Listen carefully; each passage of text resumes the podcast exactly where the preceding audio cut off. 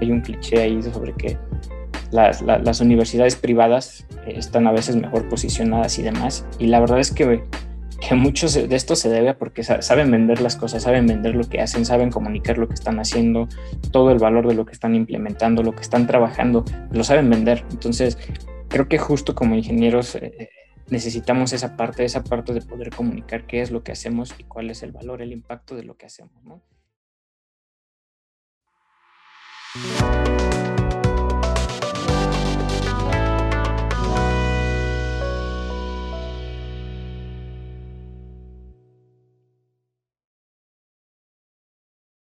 por estar nuevamente escuchándonos. En esta ocasión tendremos una dinámica totalmente diferente.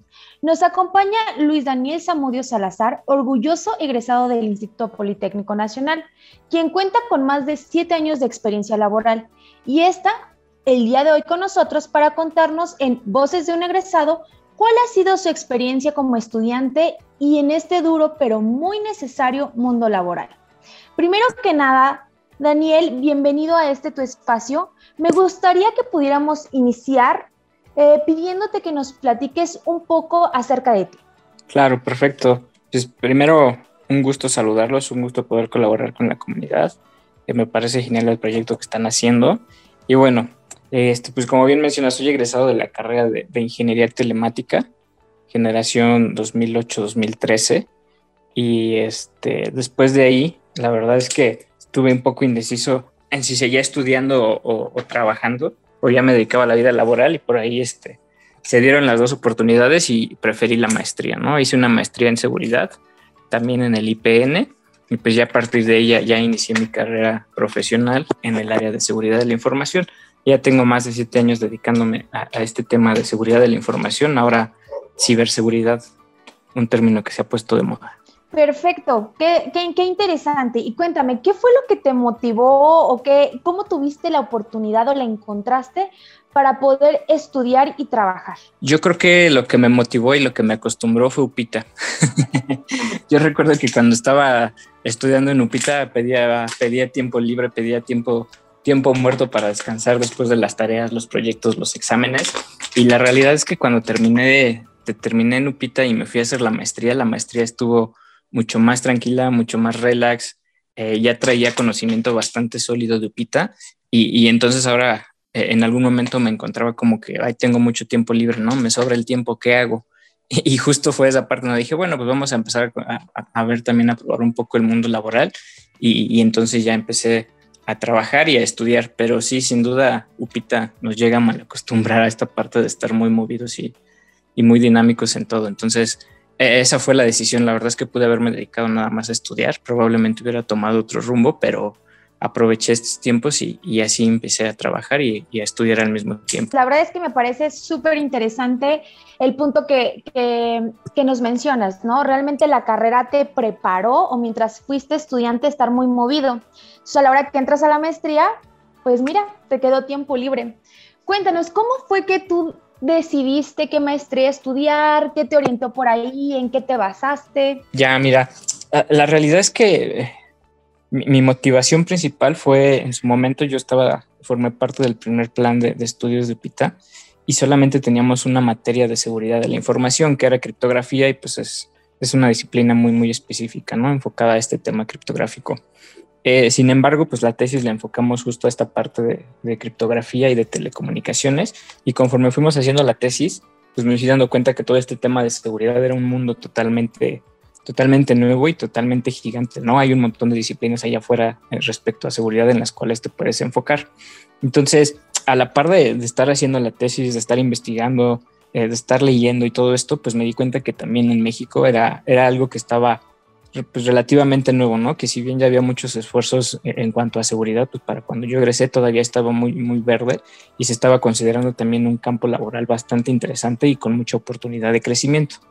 Entonces, bueno, pues ya e, esa fue la principal motivación.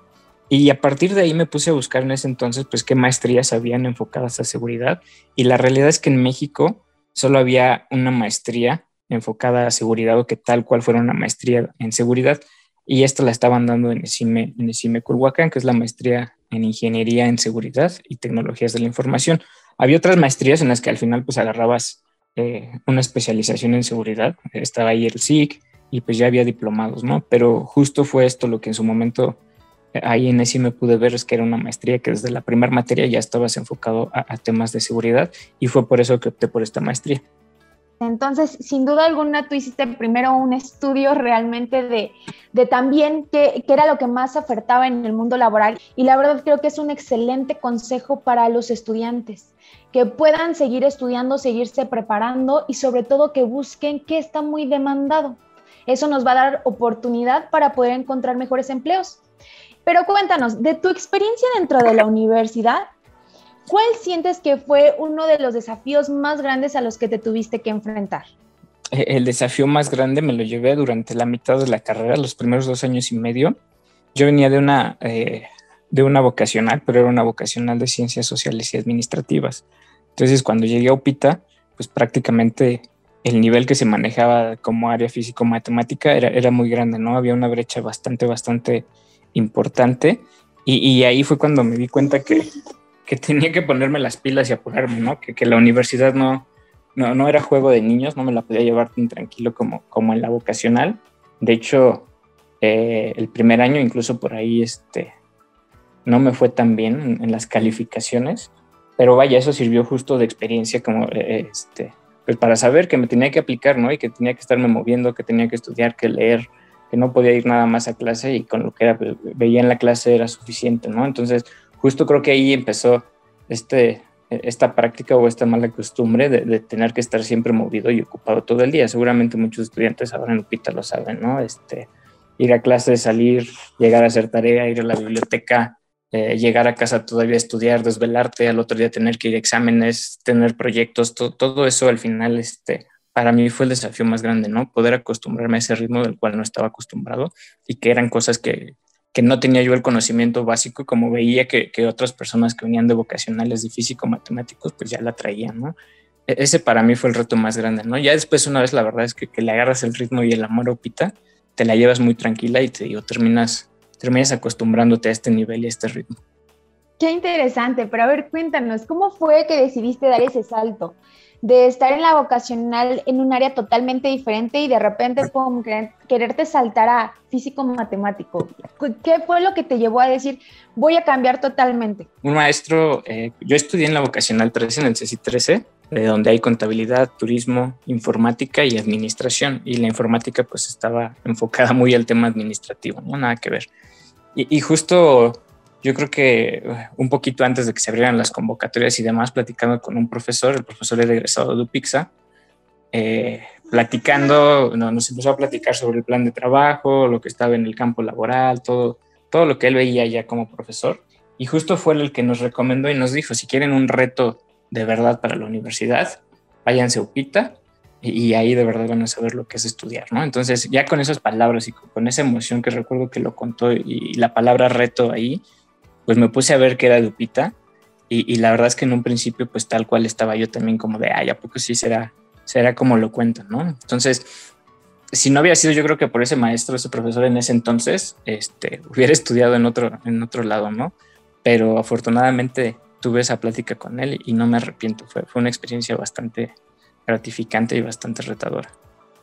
Sin duda, lo mucho que influyen los maestros en nosotros como estudiantes puede cambiar la vida de una persona. Definitivamente creo que a lo mejor a ti te costó el doble de lo que le cuesta a una persona que ya desde la preparatoria viene enfocándose como al área que va, a estudiar, ¿no? Entonces creo que te costó más y creo que eso es de, valorarse mucho también. Este tiempo que, que, tú iniciaste, bueno, y durante terminaste tu carrera, ¿cuál crees tú que sea la soft skill o conocimiento más importante que adquiriste en ese tiempo donde creo que te esforzaste al doble? Yo creo que en Upita el soft skill que, más aprendí, que, más enseñanzas me dejó, fue el tema del, trabajo en equipo, porque definitivamente, o sea, como dices, ¿no? Yo entré y de repente había cosas que, que, yo no sabía, que yo no entendía. Yo me acuerdo que cuando entré por primera vez a, a los laboratorios de telecomunicaciones o electrónica, me hablaban de circuitos, veía los osciloscopios y yo estaba así, ¿qué onda, no? ¿Esto con qué se come? Entonces, justo empezar a trabajar en equipo, el saber que, que hay ciertas personas que tienen un conocimiento, una forma de trabajar, una forma de ser, puede complementarte a ti y que no y tú puedes complementar a la par a esa persona, eso ayuda mucho. Y, al final en las organizaciones lo terminas viendo porque tú llegas especializado pues en tecnología, en programación, en lo que quieras, pero necesitas conocer también la otra parte del negocio, ¿no? La otra, la otra cara que es el negocio, la operación. Y, y entonces tienes que empezar a trabajar en equipo y no nada más con tu equipo tecnológico, tienes que empezar a trabajar con el negocio, porque al final como tecnología, pues estamos justo en el campo laboral para, para apoyar al negocio, para hacer que eso salga adelante. Entonces, ese sin duda ha sido el skill que mejor me dejó, el soft skill que mejor tuve en Upita. Y bueno, pues ya en el campo laboral definitivamente vas aprendiendo otro montón de cosas que, que son súper interesantes también. Y creo realmente mientras te estás desarrollando laboralmente o si quieres seguirte preparando, el poder tener esta soft, soft skill es de suma importancia. Y bueno, ahora que ya pasaron años, dime, y con el conocimiento que ya tienes, ¿cuál consideras que es la soft skill o conocimiento más importante que se debería de adquirir en la universidad? Puede que tú lo, tú la hayas desarrollado o no, pero ¿cuál consideras que debería ser la más importante que todo estudiante debería de, desarrollar? Desde donde yo estoy a lo que yo me dedico, para mí, sin duda, el tema de la buena comunicación. Y, y aparte de eso, digo, esto a lo mejor también está de moda, ¿no? Pero sin duda el tema de la inteligencia emocional. Primero la comunicación, porque definitivamente cuando somos ingenieros, cuando estamos del lado de tecnología en la universidad y, demás, y, cuando empiezas a trabajar, pues te das cuenta que, que, sí, la tecnología está padre, puedes estar atrás de tu computadora, de tu dispositivo, lo que tengas que administrar, desarrollando y demás, ¿no? Pero si tú no sabes comunicar realmente lo que estás haciendo, el valor de las cosas que estás trabajando, cómo vas a ayudar, cómo, no sabes cómo realmente vender tu producto, lo que estás haciendo, e incluso venderte a ti mismo para, para una posición laboral, es muy complicado que, que, puedas competir con, con otras personas, ¿no? Y yo lo veo por ahí, ya sabes, ¿no? Hay un cliché ahí sobre que las, las universidades privadas eh, están a veces mejor posicionadas y demás, y la verdad es que que muchos de esto se debe a porque saben vender las cosas, saben vender lo que hacen, saben comunicar lo que están haciendo, todo el valor de lo que están implementando, lo que están trabajando, lo saben vender. Entonces, creo que justo como ingenieros eh, eh, necesitamos esa parte, esa parte de poder comunicar qué es lo que hacemos y cuál es el valor, el impacto de lo que hacemos, ¿no? Y por otro lado, en cuanto a inteligencia emocional, la realidad es que la, vida fuera es, es algo complicada, ¿no? No a veces siempre, no a veces, perdón, no a veces el que más sabe es el que mejor está o, el que mejor tiene, ¿no? Se vuelve un poco frustrante de repente, eh, hay proyectos que no, no, se, no se concretan, hay cosas que no finalizan y, como ingenieros y como personas debemos aprender mucho a manejar todo ese tipo de emociones, a, no frustrarnos, a no cansarnos y siempre estar un pie adelante, ¿no? Seguir luchando sin importar la circunstancia. Eso definitivamente también ayuda mucho. Muchas gracias y tienes toda la razón. Creo que hoy en día el tema de la inteligencia emocional es, em, es una cuestión que requieres desde niño, ¿no? Desde saber cómo enfrentas cualquier desafío, desde aprender a escribir hasta el momento en que te encuentras, no sé, cursando una materia que te cuesta mucho, la presión de la escuela, para aquellos que trabajaban y estudiaban, esa presión, el no poder encontrar un empleo. Eh, la inteligencia emocional eh, juega un papel muy importante en todo esto. Pero eh, dinos, vi que eh, tienes tu maestría, que has hecho diplomados. A ver, dime, ¿cómo escoges eh, cuál es tu paso a seguir? Eh, o sea, ¿qué tan preparado tú consideras que debe de estar un egresado? Es que dependiendo del área, a mí lo que, como yo les decía, seguridad de la información es un mundo totalmente muy, muy, muy grande, ¿no? Está, está, hay muchas formas, muchas disciplinas, puedes dedicarte a temas de firewalls, a temas de pruebas de penetración, a temas de, este, de gestión de riesgos, hay tanto cosas técnicas como no técnicas, ¿no? Entonces, lo, lo, que yo hice, pues justo fue empezar a adentrarme en ese mundo y la manera en la que empecé a adentrarme en ese mundo, pues justo fue con todos los conocimientos de PITA. Para entrar a seguridad de la información necesitas de cajón saber redes, sistemas operativos, bases de datos, programación, todo esto son básicos para entrar. Y a partir de ahí, pues empiezas a investigar en lo que se está moviendo el mundo laboral, empiezas a seguir, bueno, ya ahora es más fácil, ¿no? Empiezas a seguir blogs, este, canales de información, canales de YouTube, ahí hay un montón de fuentes de información en donde empiezas a ver cuál es la tendencia tecnológica, hacia dónde va el mercado y demás. Entonces, pues justo fue lo que yo hice. Eh, empecé a investigar de qué iba la seguridad de la información, cuáles eran las disciplinas, empecé a ver en cuáles pagaban mejor, eso sí, también es una realidad, empecé a ver en cuáles pagaban mejor y empecé a buscar cuáles en México estaban todavía como en proceso de, de, surgir, cuáles ya estaban más acomodadas, qué es lo que se hacía y a partir de ahí fue como yo decidí empezar a moverme en el tema de la seguridad de la información. Actualmente yo no hago muchas cosas tecnológicas, esa es la realidad, conozco de tecnología, pero yo no administro ni opero nada de tecnología, yo llevo más toda una parte de gestión. ¿Vale? Entonces, este, pues sin duda es eso, tener en la cabeza que siempre vamos a tener que estar aprendiendo, comunicando, investigando y no va a parar eso como ingenieros. Pues ahí lo tienen chicos, en definitivo entonces nuestra labor no se ha acabado, hay que seguirnos preparando y bueno, pues nos lo dice alguien que ya está muy metido en lo que es el mundo laboral. Eh, revisando un poco tu historia o lo que pude leer de ella, He visto que has tenido cinco trabajos en los últimos siete años. ¿Qué te ha llevado a cambiar de, un, de uno a otro o cómo sabes que es tiempo de moverte? Esto como para que nos lo des como consejo para aquellos que ya iniciaron em, su actividad en el mundo laboral.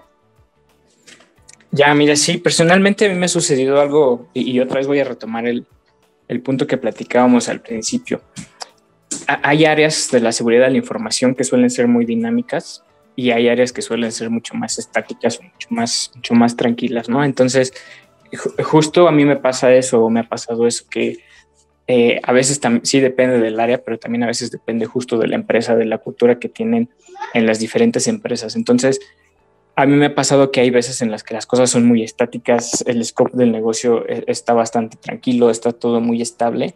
Y pues justo una de las cosas que nosotros perdemos o, que llegamos a perder cuando estamos en un mundo laboral es que a veces estamos tan metidos en lo que hay que hacer para el negocio que empezamos a dejar ir ciertas cosas. Yo creo que cuando te empiezas a dar cuenta que solamente tienes la mirada hacia el frente de tu trabajo y empiezas a trabajar como robotcito y, y no sales de ahí o no tienes el tiempo para aprender y hacer un montón de cosas nuevas, es, el momento para mí en el que tienes que cambiar para no perder ese dinamismo. Y eso es lo que yo he hecho. La verdad es que todos mis trabajos me han gustado, en todos he aprendido, me he llevado algo bueno, eh, enseñanzas, no me gusta decir malo, sino también enseñanzas. Ese momento en el que yo siento que justo nada más estoy con la mirada al frente trabajando como robotcito eh, para una empresa en el negocio y que, que nada más veo de largo pasar nuevas cosas que no puedo hacer, no puedo implementar o no puedo eh, estar ahí metido, es cuando empiezo, cuando, cuando trato de moverme, ¿no? Y, y moverme, o sea, puede ser de empresa, puede ser buscar un diplomado, una certificación o lo que sea. Para mí esa es la clave, en donde tú te empiezas a sentir aburrido, donde te empiezas a sentir estancado, eso no, eso no es bueno para ti. Me ha agradado mucho tu idea y realmente es seguir progresando, ¿no? Que todos los trabajos que tengas te lleven a seguir aprendiendo algo nuevo. Entonces, realmente cuando sintamos que hemos estado dejando de aprender, que hemos estado dejando de crecer, probablemente sería el momento justo para empezar a volar para otro lado y aprender cosas nuevas. Eh, me gustaría preguntarte, ¿qué aconsejarías a los recién egresados? ¿Qué consejos les darías? ¿Qué te ha hecho a ti ser la persona exitosa que eres el día de hoy? Yo les diría que salgan, una vez egresados, sigan teniendo esa seguridad que, que, que, que debemos tener. Estudiamos en UPITA, la realidad es que es, uno de los niveles educativos más altos del país y te das cuenta cuando empiezas a trabajar y, estás con, con egresados de otras áreas, ¿no? Entonces, tienen que salir seguros, eh, contentos, muy dinámicos y con muchas ganas de comerse el mundo, porque e-, esa es la realidad, la gente que sale con mucha energía, con mucho dinamismo, con muchas ganas de, de seguir creciendo, de seguir aprendiendo, para mí es, y lo veo con mis compañeros, es la gente que, que sobresale, que, que empieza a tener más puestos, que empieza a tener temas de reconocimiento y que puede hacer un montón de cosas. Y, y ese es el consejo, muy seguros y muy dinámicos como, como buenos ingenieros. Es muy importante que todos los recién egresados o incluso si aún te falta tiempo para terminar, podamos ir trabajando en nosotros mismos. Por último, me gustaría saber cuál es tu motivación en la vida. Mi motivación en la vida, mira, híjole, qué buena pregunta. Hasta hace, hasta hace un par de años, tres años, que, que yo era soltero y justo estaba así como muy dinámico y quería comerme el mundo. Bueno, me lo sigo queriendo comer, ¿no? pero justo pensaba como mucho en mí y el seguir aprendiendo y, y mi motivación realmente era como no quedarme en algún lugar estático, seguir aprendiendo, seguir haciendo cosas todos los días. De hecho, a mí me motivaba llegar a casa y leer y aprender algo nuevo. Eh, y eso era lo que a mí me movía y me sigue moviendo todavía eso, pero justo hace un par de años pues ya cambió mi vida, ya tengo a mi bebé y, y ahora mi motivación es, más allá de aprender y seguir en movimiento, es poder transmitirle a mi hijo, a mi familia y a las personas que me rodean, pues justo como esta energía, este conocimiento, las ganas de seguir aprendiendo, las ganas de seguir haciendo algo nuevo, de no quedarse nada más con lo que, con lo que ven en algún lado, ¿no? Entonces, trato de seguirlo haciendo, eso me motiva, eso busco también en mis trabajos, tener algo que aprender para transmitir en casa, tener algo que leer para volver a transmitirlo en casa, esa es mi motivación ahora, ¿no? Seguir aprendiendo, pero yo no nada más para mí, sino para mi familia y la gente que me rodea. Ya, mamá. Muchísimas gracias, Daniel. Y justo escuchamos a tu bebé por ahí y la verdad es que me parece increíble que gente estudiada también pueden entender perfectamente eh, el que a veces podemos tener una motivación cuando somos solteros e incluso cuando llegamos a ser una familia eh, podemos tener otra motivación, pero el camino siempre es el mismo, ¿no? Como seguir adelante, seguir progresando, seguir teniendo, cultivando éxitos eh, en nuestra vida, ¿no? Muchísimas gracias por el tiempo que nos has dedicado, Daniel, y por compartirnos un poco de tu historia y las cosas que hoy te han llevado a ser una persona próspera. Gracias por habernos escuchado y los espero en el próximo capítulo. Y recuerda siempre tratar de ser tu mejor versión.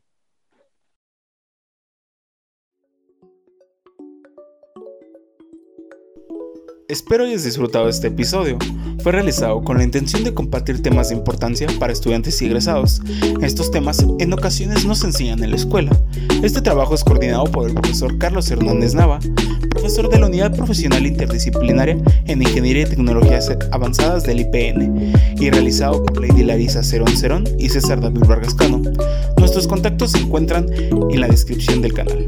Bueno, esto es todo, yo me despido y hasta la próxima.